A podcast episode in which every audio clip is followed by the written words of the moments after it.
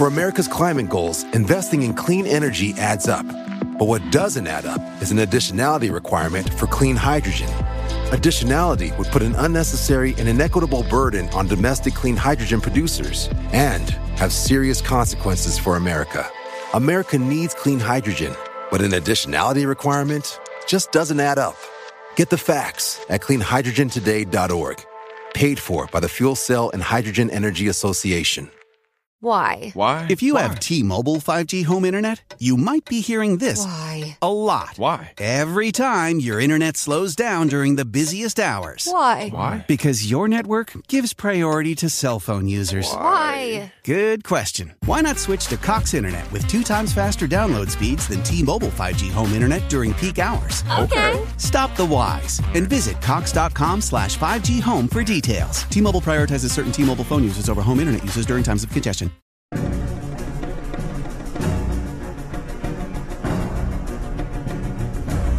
Hola, ¿qué tal amigos? Sean bienvenidos a un capítulo más de Podcast Extra Normal. Mi nombre es Paco Arias y estoy muy feliz de estar nuevamente aquí con todos ustedes. Esta ocasión me acompaña mi amiga Diana Ábalos. ¿Cómo estás, Diana? Hola Paco, pues muy emocionada de estar aquí, de coincidir aquí en Ciudad de México contigo. Gracias, la verdad es que estoy muy contento porque eh, estuve leyendo tus mensajes y dije, no es que lo que tú has vivido tiene que irse para el podcast. Antes de empezar, eh, ¿cómo te pueden encontrar algunos fans si manejas este, redes sociales públicas eh, y a qué te dedicas? Bueno, pues de redes sociales casi no manejo porque pues Godín, Sí, soy ingeniera ambiental de profesión, entonces me he dedicado siempre al tema ambiental y a la parte de seguridad de higiene, que es una historia muy creepy. Uy, me imagino. Ok, familia, antes de empezar, no olvides suscribirte al canal y activar la campanita para que la misma plataforma te recuerde cuando nosotros actualizamos con nuevos capítulos. Y estoy seguro que este, este capítulo va a estar bastante interesante. Desde que me dijiste que, eh, bueno, eres de mi ciudad natal, Sí. que conoces y trabajaste en algunos lugares por allá, también de por acá. Entonces, estoy seguro que lo que nos traes va a estar de pelos. Antes de empezar, siempre empiezo esto con la pregunta típica que le hacemos a todos los invitados. ¿Tú crees en el fenómeno paranormal? Sí, totalmente. Creo Sí. que una vez que hace conexión contigo te sigue toda la vida. ¿Cuál fue la experiencia que a ti te hizo creer en esto? Bueno, creo que te la había mandado por correo. Era cuando tenía creo que 6, 7 años. Fueron los 3 años de una prima. Ya sabes, todos los adultos abajo, en la fiesta y demás. Y pues todos los chamaquitos jugando, ¿no? Andábamos jugando, creo que a las escondidas, no recuerdo muy bien. El punto es de que en la planta alta de la casa de mi tía, eh, pues, estábamos todos jugando y de repente uno de mis primos me dice, oigan, ¿ya vieron eso? Y todos volteamos a ver qué era, ¿no? Y vimos una sombra tal cual, con picos en la espalda. Una sombra roja reflejada en la pared. Con picos en la espalda. Sí. Y eh, pues se salió por la ventana. Esa ventana no tiene balcón. A la vez. No hay nada. Y el primo que nos avisó, pues digo, sí tenía epilepsia, tenía como que ya un diagnóstico feito. Sí. Al año, bueno, menos del año fallece. Y a raíz de eso siento que todos nos hemos quedado como que con ese algo de ver cosas. O sea, uno de mis primos dice, no, pues escuché la llorona. Es Eh, un clásico. Sí. Fíjate que el, eh, el hecho, bueno, mm, tal vez no lo podemos asemejar, ¿verdad? De la tragedia con lo que vieron. Pero algo que me llama la atención es que fueron varios y eran niños. ¿Cómo qué edad tenían? Pues yo tenía como 6, 7 años, pero mi prima estaba cumpliendo 3 años. De hecho, hace un par de años nos vimos y ¿te acuerdas de esa cosa que vimos que salió por la ventana? Y yo, sí, no manches. Y es curioso porque eh, estoy seguro que muchos de los que nos ven vieron algo de niños que ya incluso de adultos como que te preguntas qué habrá sido o será real lo que vimos. Pero son un misterio, o sea, jamás lo vamos a saber. Pero cuéntame alguna historia, por ejemplo, ya de las que nos tienes preparadas, de esas interesantosas, Uy, ¿por dónde empezar? sobre todo en lo que te dedicas, eh, pues has vivido muchas cosas. Sí. Eh, yo creo que podamos a partir por ahí. Vale. Pues como te decía, me dedico a la parte de seguridad, ¿no?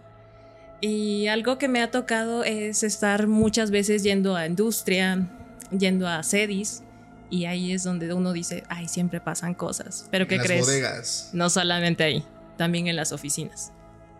Hace algunos años estuve trabajando para una empresa que jura que no es un súper, Jura, jura. jura que no es el súper. ok.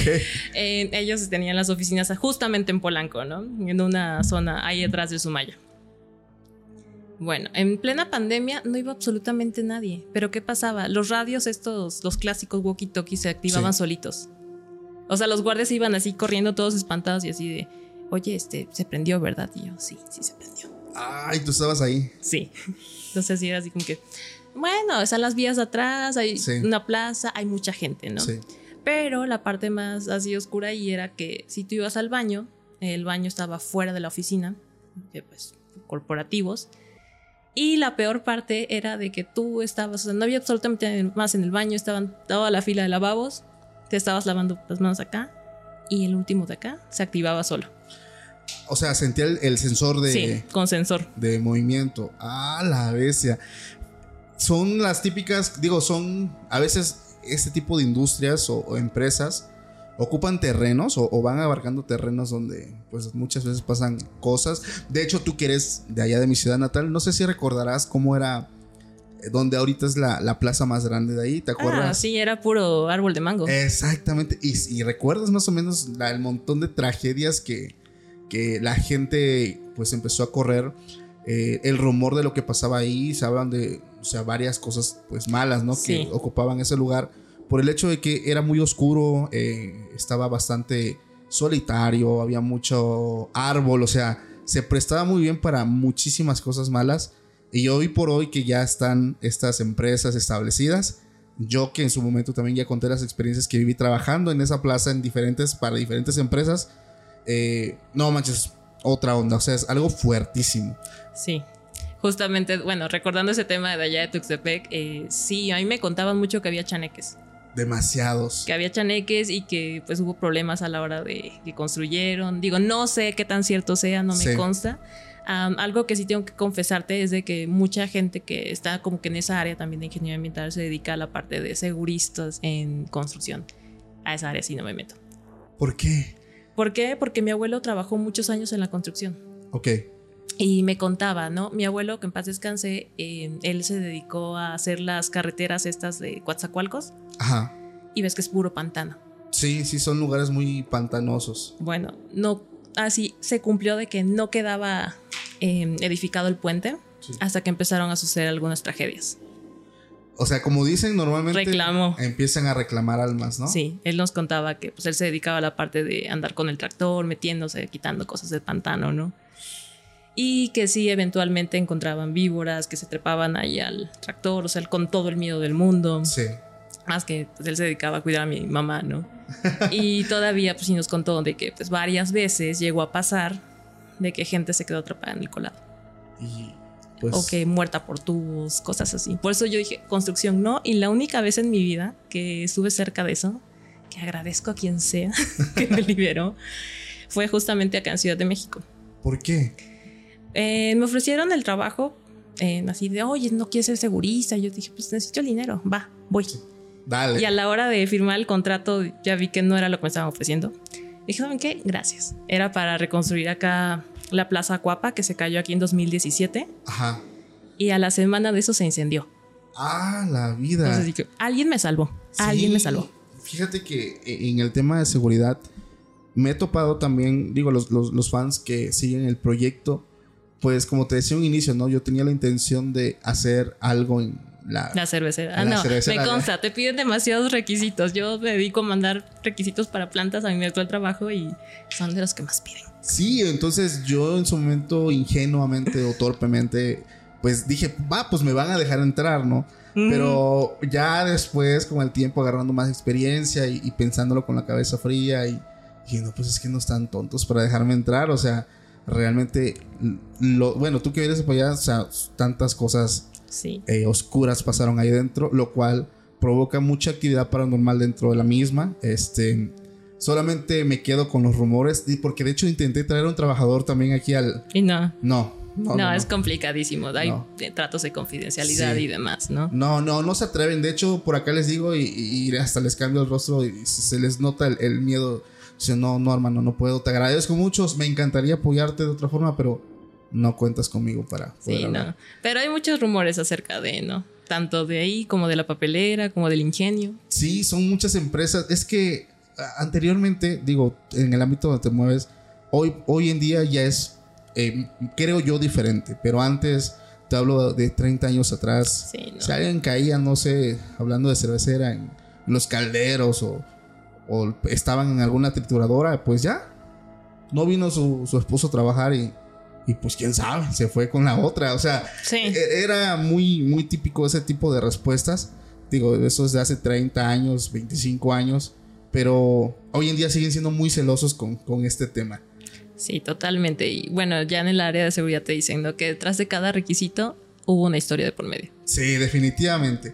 Me platicabas también que trabajaste en un hospital que... Sí. Bueno, por ahí, un hospital. Vamos a dejarlo por acá. Tú vas a dar la referencia. Cuéntanos qué pasó ahí. Bueno, pues yo trabajé para un hospital muy fresa de aquí de la Ciudad de México, de esos que no esperarías ciertas historias de terror ni ciertas cosas que ves, pero pues yo creo que por como tenían el dinero para pagar, con mayor razón lo hacían. Ok. Todos los días, eso sin excepción, yo creo que era raro el día que no. Afuera del hospital encontrabas cajas con gallinas de colores negro, blanco, rojo. Algo significan, no sé, O sea, desconozco. afuera del hospital Sí. había cajas con, con gallinas. muertas adentro. Y algunas ¿Gallinas de con qué color? negras, algunas blancas, algunas rojas. ¿Pero por qué? ¿Querían matar al enfermo? No sé. O sea, eran como, eran como trabajos. Sí, literalmente trabajos de brujería. Digo, yo actualmente vivo cerca del Hospital de la Raza. Y ahí es, luego te mando fotos para que las subas al video. Ok. Es un pasadizo de que hay unas vías del tren, digo, por si vías, ¿no? Y el hospital. Sí. Encuentras todos los días animales muertos, hay algún trabajito, fetiches, lo que sea. Pero ya en el otro hospital, En el fresa. en el Fresa, Sí. era ya totalmente, no, o sea, la caja con una gallina y quién sabe qué tanta cosa más adentro. ¿Y qué hacían los, los, los trabajadores? o Pues había un director? señor que se dedicaba a los mantenían así limpiando afuera, ¿no? Sí. Y este, y él me decía, no, pues es que eso se tiene que tirar a la basura, ni siquiera lo mandamos a lo de RPBI, o sea, no. y él me decía, Ah, ¿y sabe qué, señorita? Pásese un limón después de que vio eso, porque eso es malísimo. Bueno, es que realmente tocar eh, eh, ese tipo de trabajo sí es malo. Sí, Este, totalmente. la gente que, que, que, por ejemplo, han logrado sacar este tipo de trabajos, manejan, lo agarran con palos, lo agarran con, se ponen guantes o cosas así, porque sí es peligroso eh, el tener un contacto con eso por el tipo de energía que despide. Hay personas que se han desmayado con el simple hecho de tocarlo. Y en ese lugar no pasaban cosas extrañas. Sí, totalmente. De hecho, esas son algunas historias, ¿no? que Va, te va, pensaba va. contar. Bueno, pues este hospital es un hospital fresa y muy grande. Este, no trabajen ahí. siempre espantaban. O sea, eso sí, siempre es un, los hospitales son lugares con una zona muy, muy mala vibra. Especialmente la torre del área de cáncer. ¿Por qué? Bueno, no importaba el horario en el que tú fueras, en la zona de donde aplicaban las quimioterapias, tú ibas tranquilamente y sentías la mirada de alguien. Sentías que alguien te miraba, volteabas y no había absolutamente nadie. ¿Te sentías como acechado? Observado. Sí. sí, totalmente. Y en la noche, peor aún. O sea, en la noche tú te asomabas por la ventana y obviamente la mejor vista de la ciudad estaba ahí, ¿no? Sí. Pero volteabas enseguida a ver si alguien te estaba observando porque sentías esa mirada ahí. La pesadez, ¿no? De- Sí. Como dicen por ahí, tiene la mirada pesada alguien. ¿no? Pero no había nadie. Es, es que eso es lo extraño. Esa zona, eh, también este hospital tiene un puentecito ahí en el área de quirófanos. Ese puente. Horrible. ¿Por qué? Sentías que alguien te miraba y me contaban las señoras de limpieza que se escuchaban pasos en la noche. ¿Qué? En la noche eh, eran pocas las operaciones que había realmente, solo como aquellas de emergencia. Pero nada más, no había más partes. Ok. Era solamente, ah, pues iban a programar a fulanito y hasta ahí. ¿Tú por qué consideras que, que específicamente en ese lugar había actividad paranormal? Muertos. Demasiada gente muerta, demasiado dolor.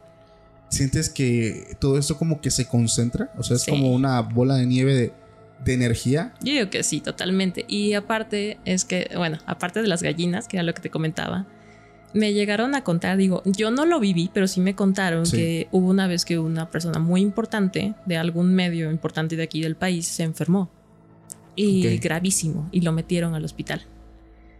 Le fueron a poner cuatro cabezas de cabra negra alrededor de la torre donde estaba internado. O sea, lo querían... Pues no sabemos si lo querían curar, si lo querían matar, no sé Sí, sí, sí.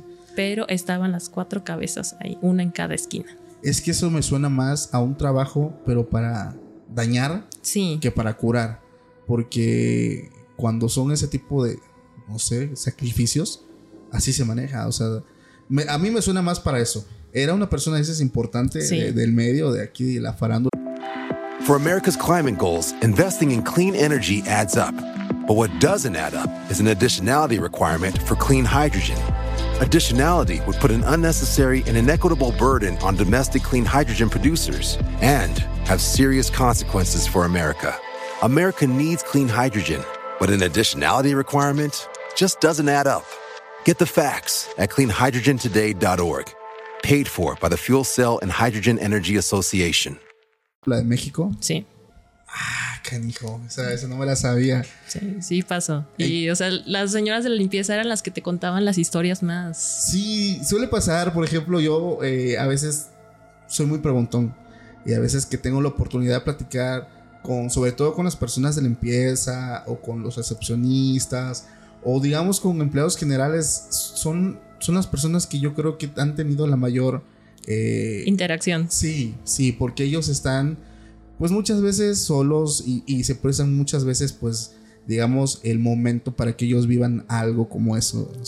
Sí, el, doctor, el doctor sí puede, los doctores, hablando de hospitales, sí, sí han vivido cosas, pero yo creo que esto va un poquito más englobado a, a trabajadores, este, como de limpieza, que tienen que estar. Por ejemplo, yo hace un tiempo, ahorita me acordaste de esto, tengo un amigo que se dedica al tema de la lavandería. Allá no puedo decir que, pero es un hospital de Tuxtepec, este, muy famoso, que, que mucha gente va.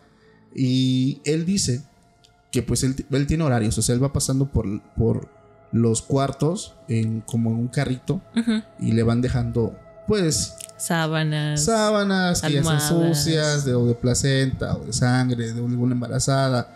Y pues él tiene todo esto, él recorre eh, ciertos lugares, pero en ese recorrido, porque él eh, está en el turno nocturno, pasa muchas veces que antes de que él abra la puerta de un consultorio, pues él sabe cuando hay gente, porque hay, hay movimiento, hay ruido, o sea, alguien está dentro. Entonces, él lo que hace es llega y, con permiso, ah, ya, él pásale pero que es muy, muy típico o muy común que pase eso, que escucha ruido, toca, nadie contesta, pero se sigue escuchando dentro de ahí.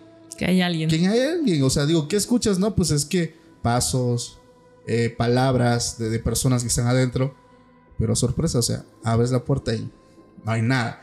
Y le digo, y no te da miedo, dice, es que las primeras veces sí, pero aprendes a vivir con esto, entonces pues ya para nosotros es, ah, pues no hay nadie, es el, es el espíritu, el, el espíritu chocarrero. Y ya más lo, dice, lo único que le digo es, con permiso, vengo a hacer mi trabajo. Agarra las sábanas y vamos. Pero es muy típico en ese tipo de lugares, ¿no? ¿Tú qué opinas? Sí, totalmente. Y te digo, no solamente diría que hospitales, o sea, ese hospital también, aparte de, de ser hospital, tenía, digo, por estar en zona fresa, tenía una sinagoga, Ok, tenía una capilla y no me acuerdo qué otra, así que otro centro de oración tenía. ok. O sea, tenía variedad. O sea, eso es como. Bueno, es que. A ver.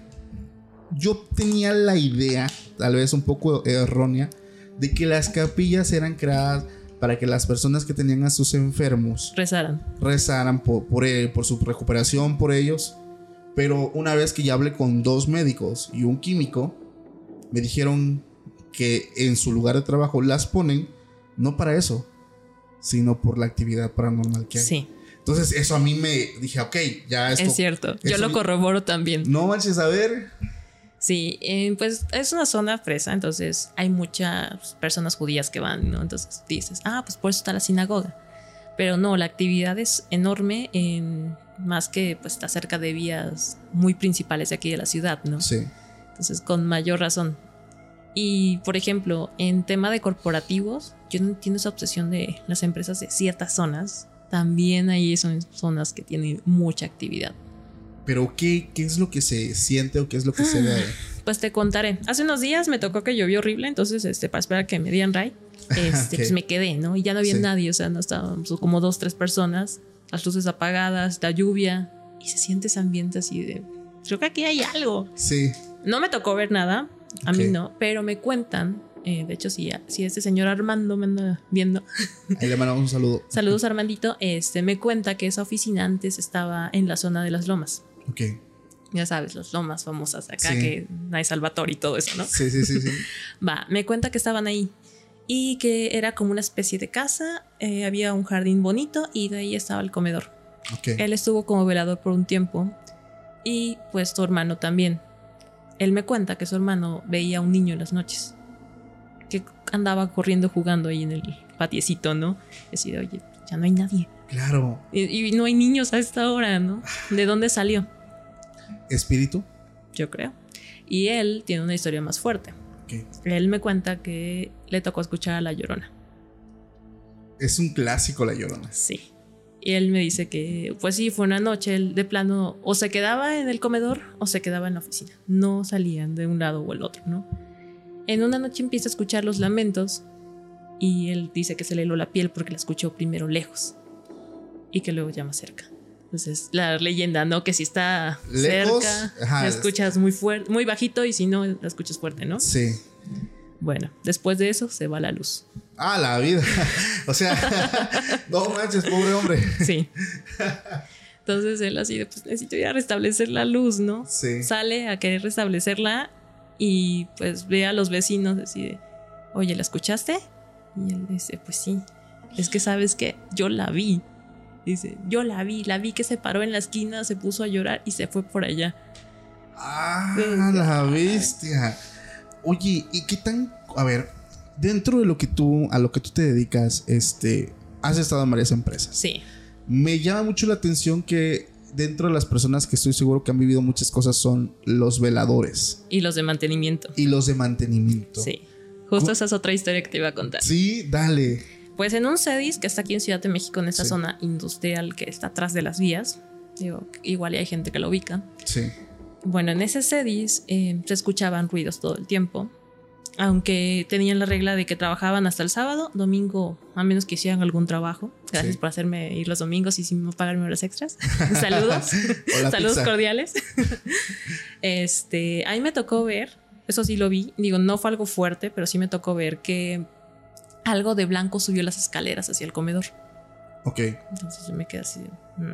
Pero los señores de mantenimiento tenían hasta un audio que desafortunadamente no lo tengo, donde se escuchaba que estaban golpeando, en- así como si estuvieran haciendo algún trabajo. Pero pues domingo en la noche, No hay nadie. No, no tiene lógica, ¿no?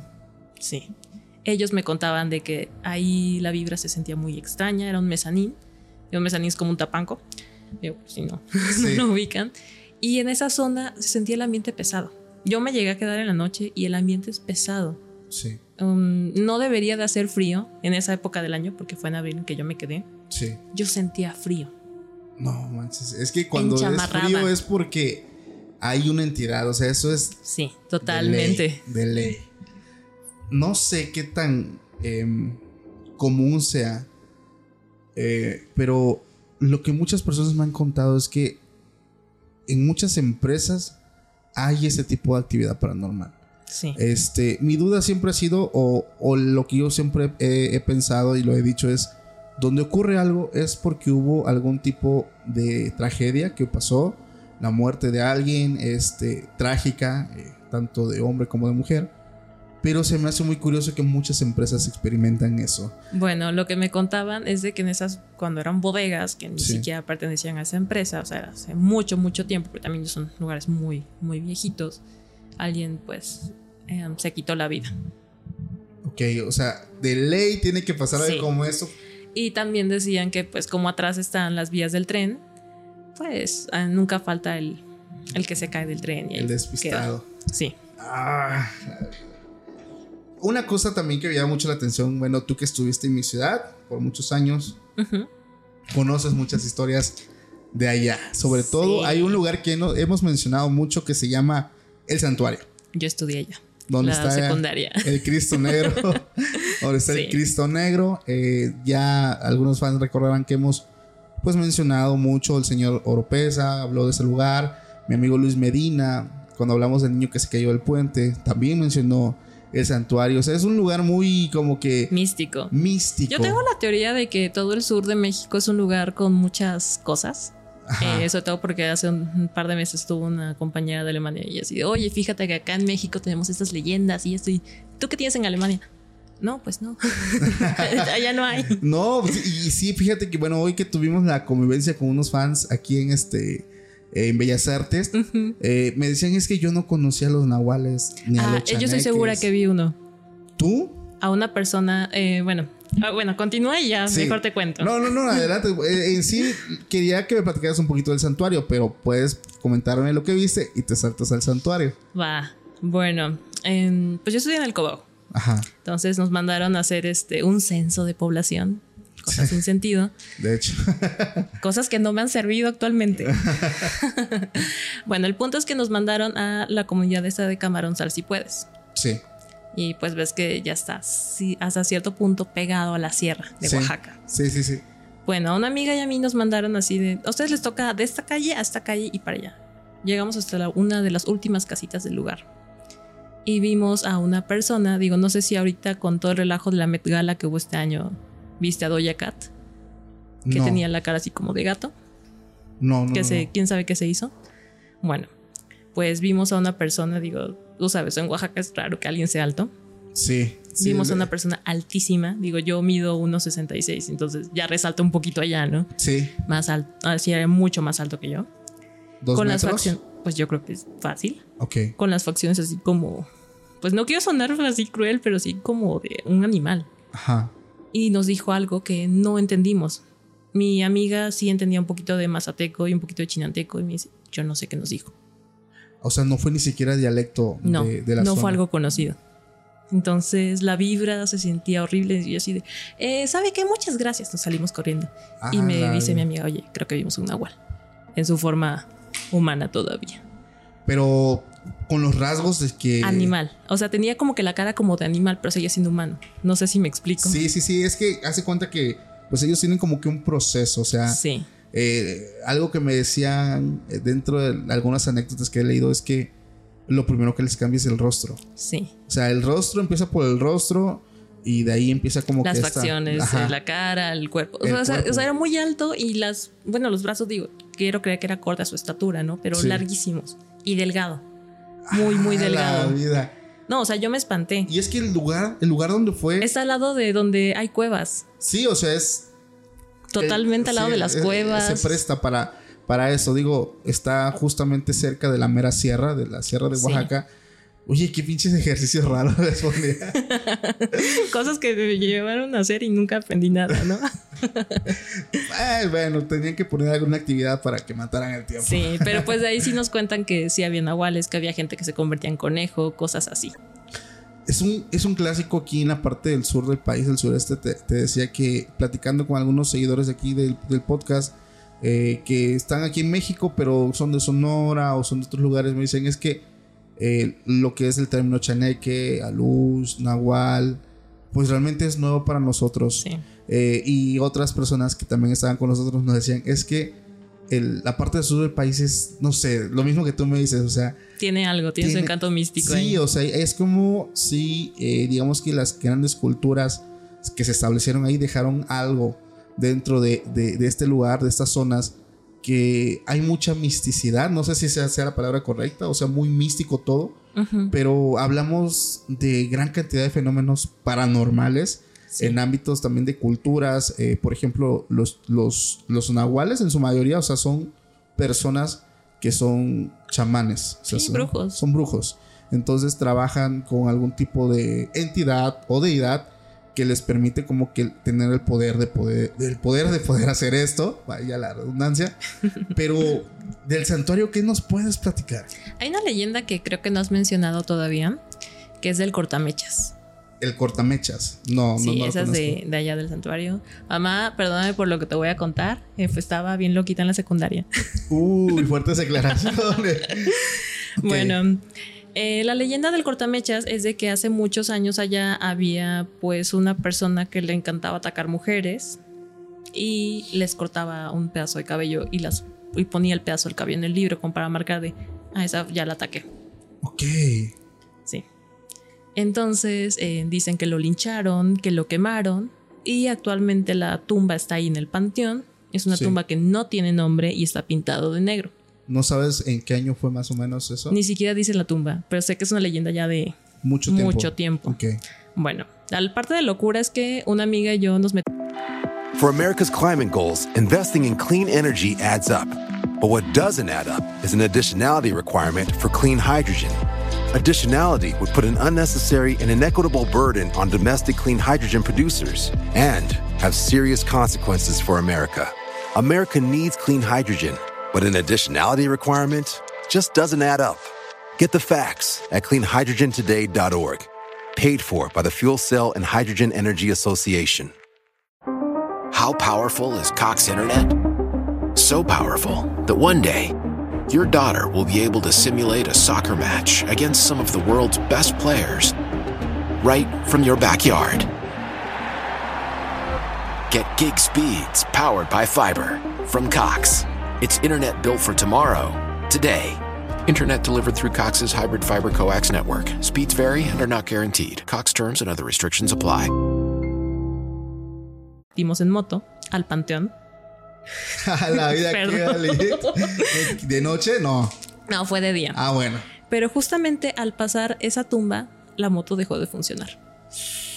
Y no encendía, y no encendía, y las dos así, oye, es la, esta tumba, o sea, con el Sí. miedo, ¿no? Y no encendía, y de plano sacamos la moto entre las dos. Pero mira, a ver, a ver, aquí estuvo bien heavy porque, o sea, si era un tipo que se dedicaba a exclusivamente Atacar mujeres. mujeres y las dos mujeres. Iban dos mujeres. ¿Nunca jugaste randonáutica de casualidad? No. Digo, porque yo sí lo intenté, pero a mí me mandó mucho un potrero. Pero dentro del santuario, ¿cuánto tiempo estuviste ahí? Unos Eh, tres la años. secundaria, nada más. Sí, Sí, eso, eso fue lo más que me tocó a mí vivir, pero las historias que te cuentan allá.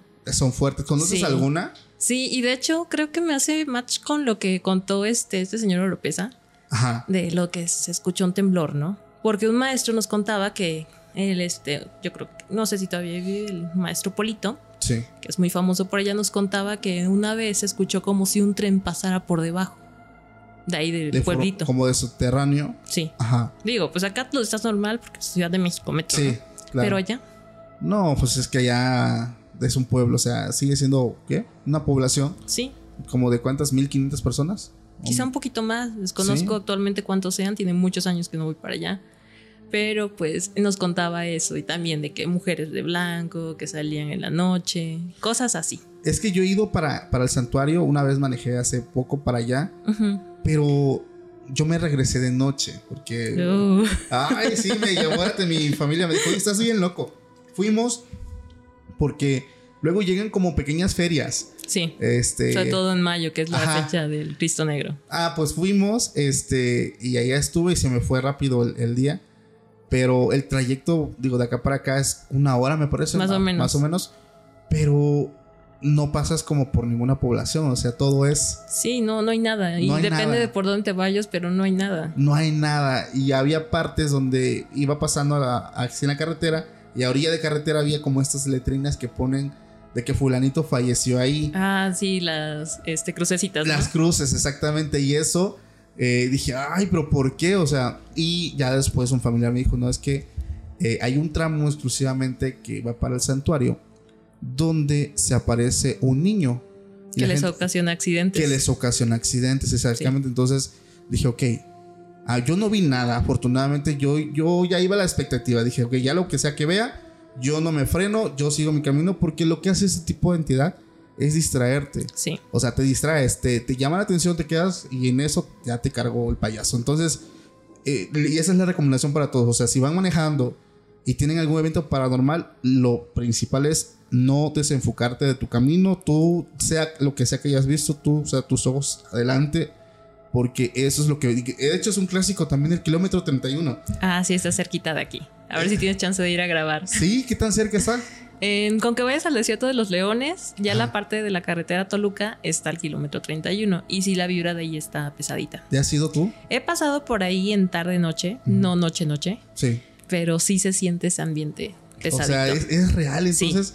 Sí, es que- real. No más. Digo, la cantidad de personas. Hay demasiados casos, ¿no? Sí, o, sea, demasiada gente. o sea, tú pasas por ahí y te sientes así como que, ay, que, que no vaya a salir algo, ¿no? Porque sí hay muchas leyendas que dicen que te avientan piedras. Digo, tú lo quieres relacionar con la parte lógica y dices, no, pues es un ladrón, ¿no? Pues claro. Pero- quieren asaltar. Quieren Pues hay muchas leyendas que dicen, es que no era un ladrón.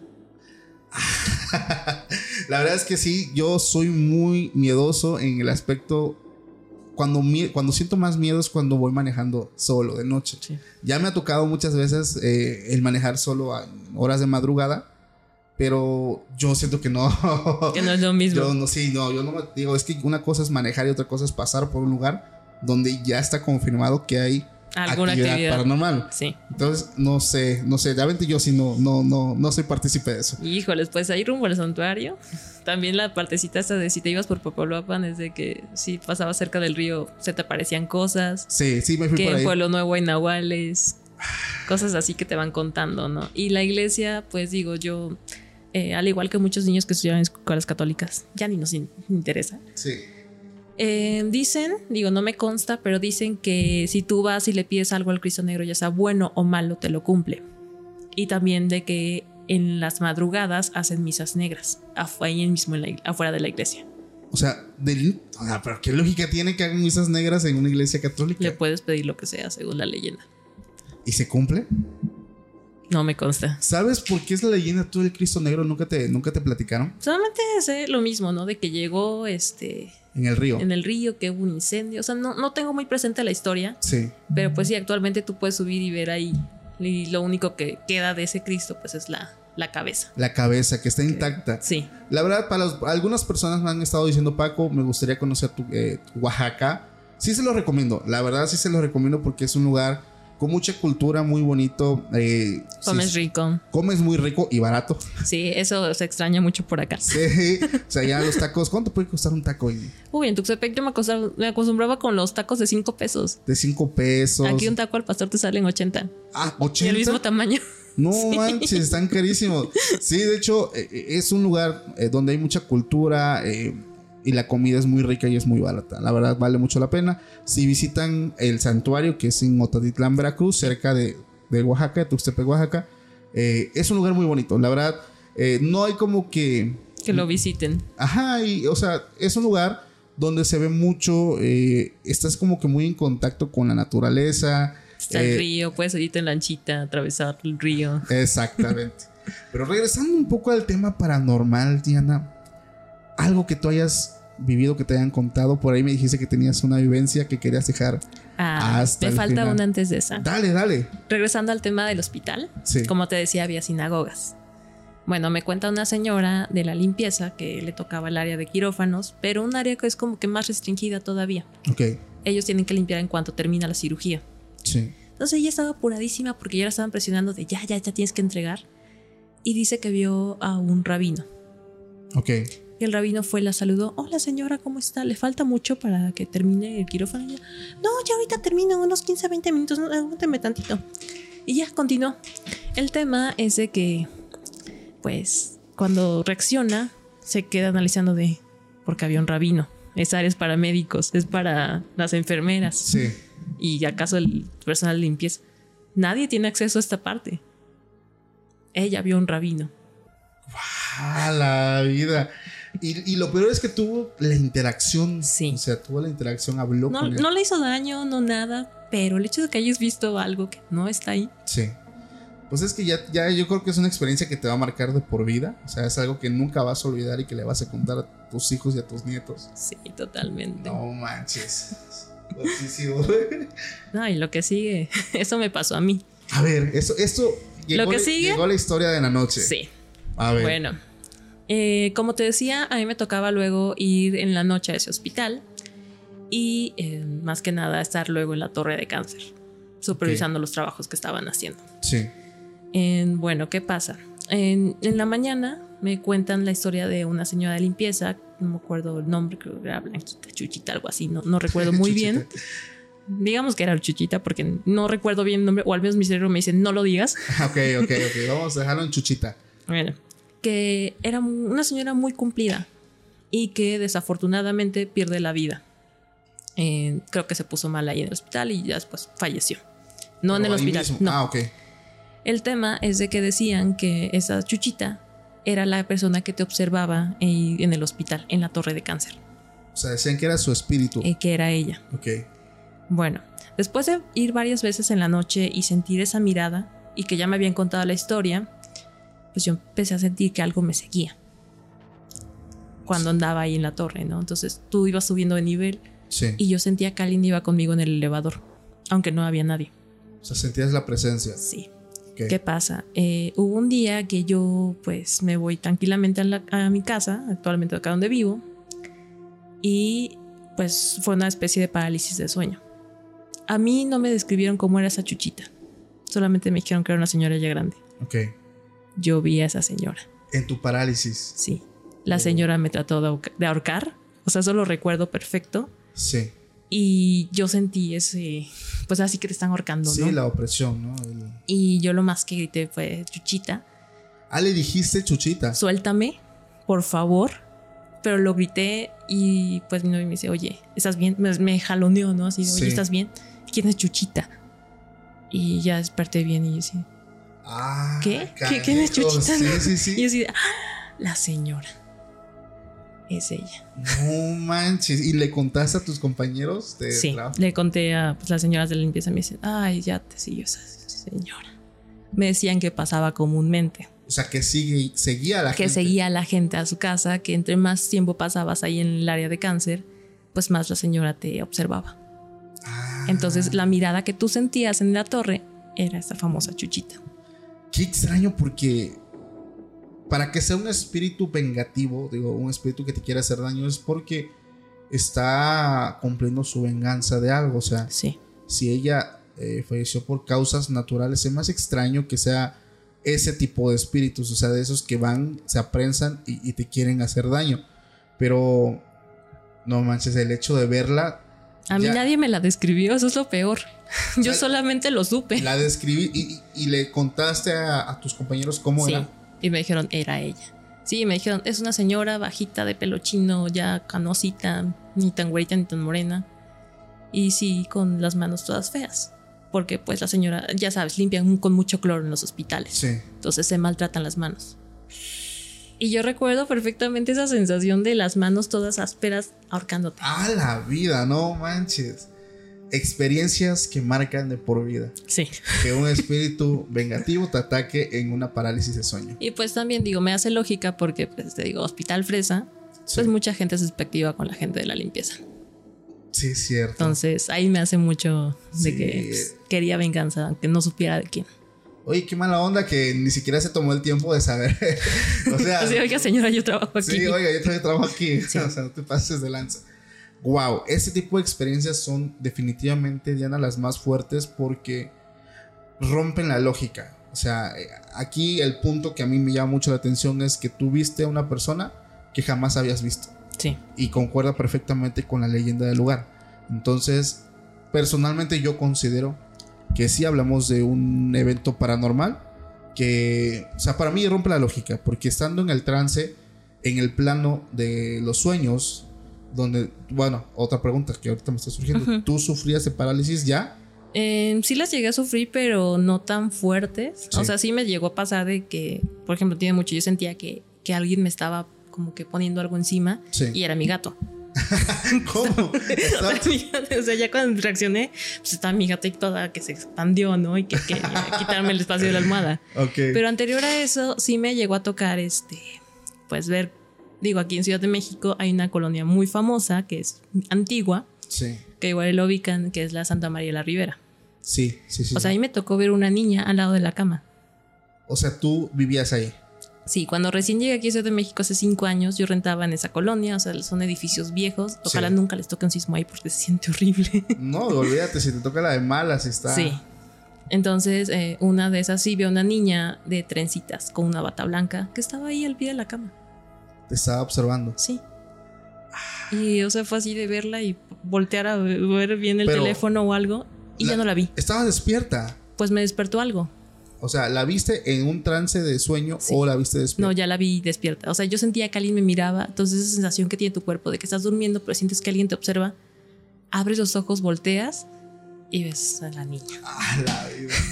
Te digo que yo, yo le asumo mucho eso a, a la sombra esa que vimos de niños. O sea, piensas que a partir de ahí fue como que el despertar tu sensibilidad, sí. por así decirlo, a, a ámbitos paranormales. Mira, es que, bueno, has estado en lugares, Sí, también. o sea, la neta, siendo realistas, has estado en lugares donde se presta perfectamente eh, para que existan ese tipo de eventos. Yo trabajé en un CEDIS hace años y te confieso que como era distribuidora de pollos, Ujú. pues tu hora de entrada era Sí, tempranísimo. 4 de la mañana, para ser exactos. Entonces, el trayecto para mí, desde el trayecto empezaba lo pesado, porque yo vivía a las afueras de Tuxtepec, pasaba pues, digamos, un tramo muy largo, oscuro, pero a mí lo que me sucedía mucho es que en el CEDIS colindaba con otra bodega que se abría hasta las 8 de la, de la mañana. Entonces, yo llegaba a las 4, son 4 horas en las que no hay nadie, o sea, Sí, realmente no, no hay, hay nadie. absolutamente es nadie. una bodega, de hecho, es una empresa hermana de la empresa donde yo trabajaba, entonces, pues en teoría pasaban los trabajadores por donde estaba mi, mi oficina, por así decirlo. Pero lo que a mí se me hacía muy extraño es que la pared, por ejemplo, esta, supongamos que esta pared colindaba, eh, del otro lado estaba la otra bodega.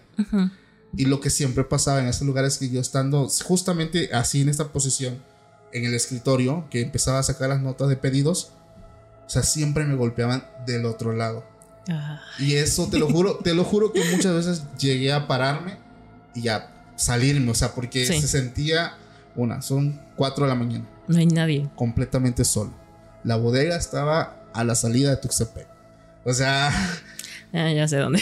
o sea, realmente, realmente, yo, o sea, yo siempre le digo a la, a la gente, o sea, es muy chido escuchar relatos paranormales. Pero que todo. te pase ya no. Pero que te pasen ya no, o sea, neta, es horrible porque yo me atrasaba mucho en mi trabajo porque yo, te- o sea, un día antes recababa pedidos, yo tenía que llegar como ratoncito a sentarme de trabajo, de godín, y sacar, o sea, mi hojita de Excel y todos los pedidos para dejarlo a los repartidores, pero la neta, yo me tenía que parar, o sea, porque era muy evidente que algo se quería, o sea, se quería hacer notar en ese momento. Sí. Y muchas, una vez dije, no me voy a parar. No voy a, voy a terminar mi trabajo porque llega mi repartidor y no me voy a atrasar. Pero una vez, estando sentado, me tocaron tres veces así. Fíjate que eso a mí me pasó, pero no, no exactamente en industria. Me tocó en la casa de mi tía. Yo en Tuxtepec vivía en el centro Ajá. y ves que en el centro no hay nada. A las 10 de la noche ya no hay nada. No, ya no hay nada.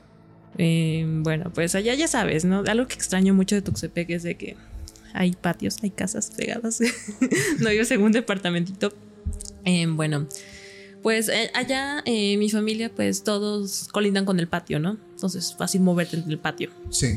Pues estaba en casa de mi tía y nos fueron a tocar la puerta cuando son las 11 de la noche. No, o sea, no había lógica de que alguien hubiera ido. Porque aparte mi papá, pues siempre es de los que se duermen súper temprano, Sí. mi mamá anda en lo suyo, mis demás tías ya estaban grandes. Pues no había lógica de quién, ¿no? Claro. Nos fueron a tocar. Eh, voy yo, abro la puerta, nada. Cerré la puerta y me dicen, tía, ¿quién era? Le digo, pues quién sabe, le digo, no sé. Sí. Tocan otra vez, vaya, "Ay, a ver, ¿quién es? Ah, fuiste a abrir. Ella fue a abrir la segunda vez y me dice, no hay nada. A los cinco minutos vuelven a tocar otra vez. Y más que es de esas puertas de lámina Sí, sí, sí. que se escucha hasta más, ¿no? Sí. Vamos las dos, porque mi tía, no, vamos, vamos las dos. Y no había nadie.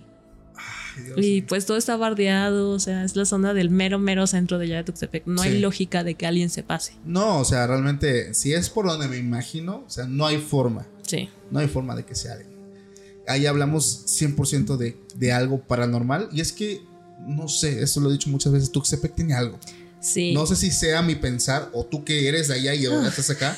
O sea, o sea hay algo, eh, digo, el- ya ves que en la época de la revolución la persona que se moría la dejaban ahí tirada, ¿no? O sea, me cuentan que construyendo la casa, pues sí encontraron así que cráneos y eso, pero pues es gente que falleció ahí, la aventaron ahí, o sea, durante la revolución, eso era puro platanar, o sea, no, no hay lógica. Algo que a mí me decía mucho una persona es que, él- es que también le dije lo mismo. Le dije, es que he estado en otros lugares.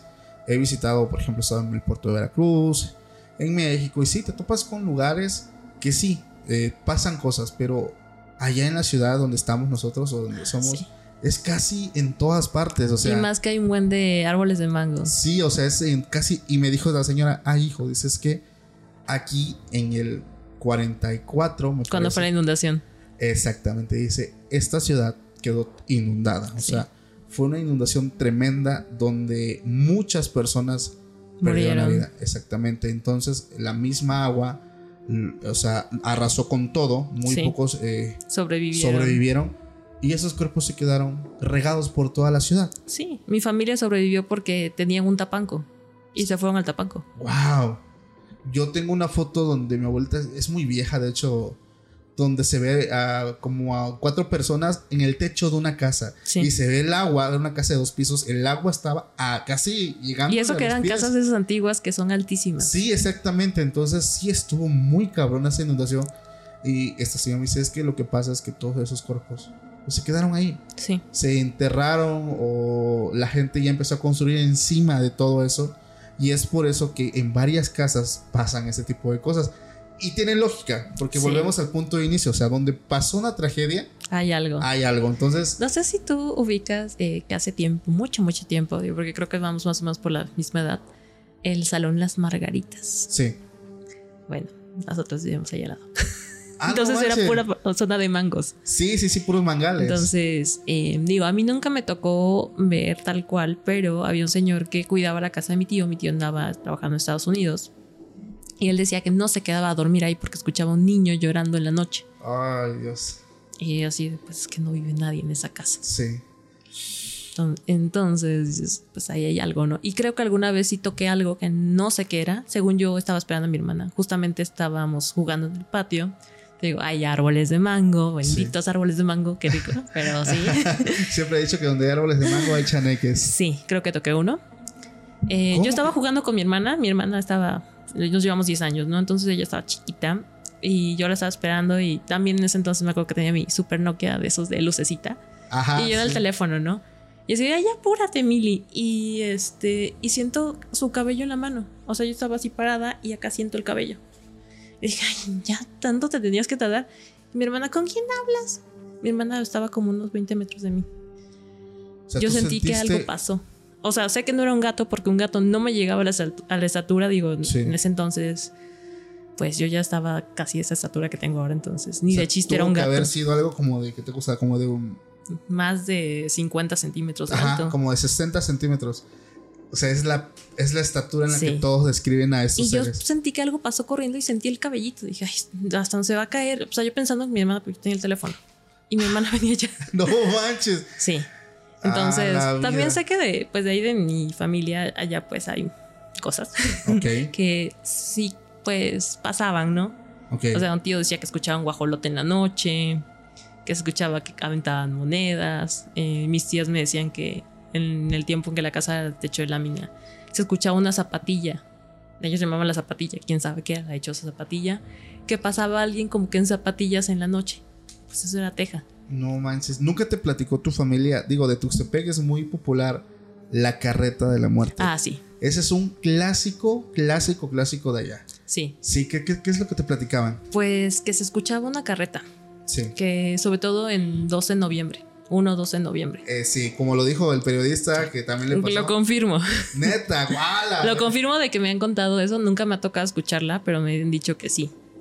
Digo, creo que ya actualmente, pues con tanto ruido que hay y tanta luz y demás, pues ya es como que no tan fácil. Pero sí, mis tías me contaban eso. O sea, ellas toda la vida vivieron ahí en el centro de Tuxtepec, ¿no? Entonces me decían, sí, se escuchaba una carreta. Las vibras siempre ves que cambian allá en Día de Muertos. No sé qué tiene que llueve siempre. El frío de muertos que Sí. es muy característico. Tú me lo vas a confirmar porque se lo dije a la gente. Ah, sí, es cierto. Allá hace mucho calor. O sea, sí, ahorita andan a cuarenta y tantos grados. 46 grados. Con sensación de 50 y algo. Sí, o sea, es un lugar sumamente caliente. Y incluso. En diciembre, que es invierno. Que es invierno, hace mucho calor. Sí. Eh, pero siempre lo he dicho, el frío de muertos es clásico. 31 de octubre para 1 de, no- de noviembre y 12 de, 12 de noviembre. No sé qué pasa, pero justamente los días donde popularmente se conoce que regresan las almas, baja la temperatura drásticamente Y llueve. y llueve. Sí, Entonces siempre, siempre. los taxistas siempre me dicen, porque ellos allá con 20 grados ya traen suéter. Ah, sí. Acá con 20 grados, este, pues es como amanecemos luego y pues Sí. ando así normal en playera, ¿no? Bueno, no, allá en 20 grados la gente se va a reír. chamarra. Chamarra, gorro. Sí. Es un clásico. Pero bueno, el- pero la gente seguidita, me acuerdo con un taxista, me dice, ay, hijo, cierra la puerta del taxi. Dice, vámonos, porque está el frío de muertos. Dice, se siente mucho frío. Entonces, Sí. me lo confirmas, me lo Sí, confirmas. totalmente. Bueno, Diana, algo con lo que te quieras despedir en esta noche antes de terminar el capítulo. Pues que hay muchas historias todavía. Tú dale, tú dale. Para eso, pues estamos, tenemos todo el tiempo del mundo. Ok, ok, ok. Bueno, eh, yo he vivido en muchos lados. Sí. Eh, también donde viví fue en Orizaba, allá estudié la carrera. Entonces, Orizaba es una zona pues con leyendas. Es un. eh, Creo que está considerado pueblo mágico. Es pueblo mágico. Ok. Tiene el lugar famoso este Ojo de Agua, que tiene una Ajá. estatua de sirena que dicen que cobra vida. Ah, esa no lo conocía. Ah, sí. Bueno, ahí en Ojo de Agua eh, Sí. está una, una figura de una sirena. De hecho, tú vas, está la sirena ahí. Eh, no me acuerdo si es en la fecha de la fiesta de San Juan. Ajá. Creo que sí, que es 24 de junio, algo así. No, no recuerdo muy bien la fecha. Ya casi. Junio, julio, no me acuerdo. El Sí. punto es de que, creo que es junio. Dicen que cobra vida la sirena. No sé, no me consta. Sí. Pero pues la facultad está como, que te gusta? Un kilómetro de ahí. En facultad de ciencias químicas. Entonces, pues como buena foránea, yo vivía cerca de la facultad. Sí. En las fechas de octubre, volviendo al tema de muertos. Digo, o sea, en esas fechas dicen de lo de la sirena, ¿no? Y que si la sirena, si alguien la lleva al cerro de la escamela, este, se inunda Orizaba y se pierde. Ok. Es la- como la leyenda, ¿no? Sí. Bueno, ¿qué pasaba en octubre? Pues cuando estás estudiando, te desvelas. Muchas veces haciendo tarea. Sí, claro. Entonces estás ahí concentrado. Siempre pasaba todo octubre y fueron todos los años que estuve estudiando ya. Con eso del 10 para las 12 y las 12.10, todos los perros aullaban. Todas las noches. Ok. Entonces no te gustaba salir a esa hora ya, ¿no? Y pues muchas veces yo estaba haciendo mi tarea y empezaba la aulladera de perros. Sobre Ay, todo porque pues, había, sí, no se siente horrible, ¿no? Entonces dices, ¿qué ven? ¿Qué Sí. saben? ¿Qué Eso, sienten? Eso, eso. Siempre yo pienso el que ven, que ven, porque es, o sea, el clásico de que ellos pueden ver, pues, lo que nosotros no vemos. ¿Y qué, qué sentías o qué hacías? Pues a mí me daba miedo porque, o sea, la primera vez me sacaba de onda, ¿no? Pues, Sí. sí, pues, quién sabe qué. ¿Pero estabas tú sola? Sí. Ah, canijo. Sí, porque muchas veces, este, pues yo no viajaba los fines de semana a Tuxtepec. A veces me quedaba el Sí. fin de semana, ¿no? Entonces la holladera empezaba. y así de, ah, este, creo que ya es la hora de los aullidos. Allá hay una, una colonia en Tuxtepec, no en todo, este, pero sí me tocó platicar con muchas señoras. Ujú, Los perros, eh, digo, es normal que aúllen, Sí. pero hay señoras que me- yo platicando con ellas me decían que cuando de buenas a primeras empiezan a aullar todos, ellas empiezan a rezar el rosario. Yo le dije, pero ¿por qué? O sea, sí es normal que los perros aúllen, ¿no? Es característico de ellos. Pero estas personas son mujeres ya mayores. Tienen como que la creencia de que el aullar de, de este... es porque va a morir alguien. Eh, sí, es porque va a morir alguien. Entonces, es una creencia, digo algo absurda, pero la gente se impresionaría la cantidad de personas que creen en esto. Sí. Sea- no, y digo, yo no me tocó saber de que alguien moría porque esa zona era de puro estudiante. Sí, o sea, al lado de la facultad. Y pues sí había casas, ¿no? De los que te rentan y así. Y eran los que tenían perros. Realmente como estudiante, pues casi nadie tenía perro, ¿no? Muchos tenían un pez, un gato, algo que no, no fuera un perro, ¿no? sí. Pues es que Y no representaba... era como que te enteraras de que fulanito murió, no. Simplemente pasaba. solo pasaba. Sí. Pero pues es que mientras pasa, ya sentías el, El miedo. el miedo, ¿no? No, sí, llegó un punto en el que ya pasó tantas noches seguidas que me ponía los audífonos. Ah, ok. Ya, Ya, de plano me quedaba con los audífonos puestos, yo acá con la compu, ya no quería escuchar. de plano. Me pasó como una amiga que igual le pasó que se tuvo que poner audífonos, dejó de escuchar, pero esa entidad se molestó porque Se puso los se audífonos. puso los audífonos. Entonces, qué bueno que ese no fue el caso, pero definitivamente qué gustazo tener a encontrarme a alguien de mi ciudad aquí en Ciudad de México. La verdad estoy muy contento por el capítulo. Y para toda la familia que llegó hasta el final, no olvides dejar tu like. Suscribirte para que la misma plataforma te recuerde cuando actualizamos con nuevos capítulos. Y nos vemos próximamente en un nuevo capítulo. Pásenla bonito. Hasta la próxima. Bye. For America's climate goals, investing in clean energy adds up. But what doesn't add up is an additionality requirement for clean hydrogen. Additionality would put an unnecessary and inequitable burden on domestic clean hydrogen producers and have serious consequences for America. America needs clean hydrogen, but an additionality requirement just doesn't add up. Get the facts at cleanhydrogentoday.org. Paid for by the Fuel Cell and Hydrogen Energy Association. Why? Why? If you Why? have T-Mobile 5G home internet, you might be hearing this Why? a lot. Why? Every time your internet slows down during the busiest hours. Why? Why? Because your network gives priority to cell phone users. Why? Good question. Why not switch to Cox Internet with two times faster download speeds than T-Mobile 5G home internet during peak hours? Okay. Stop the whys and visit cox.com slash 5G home for details. T-Mobile prioritizes certain T-Mobile phone users over home internet users during times of congestion.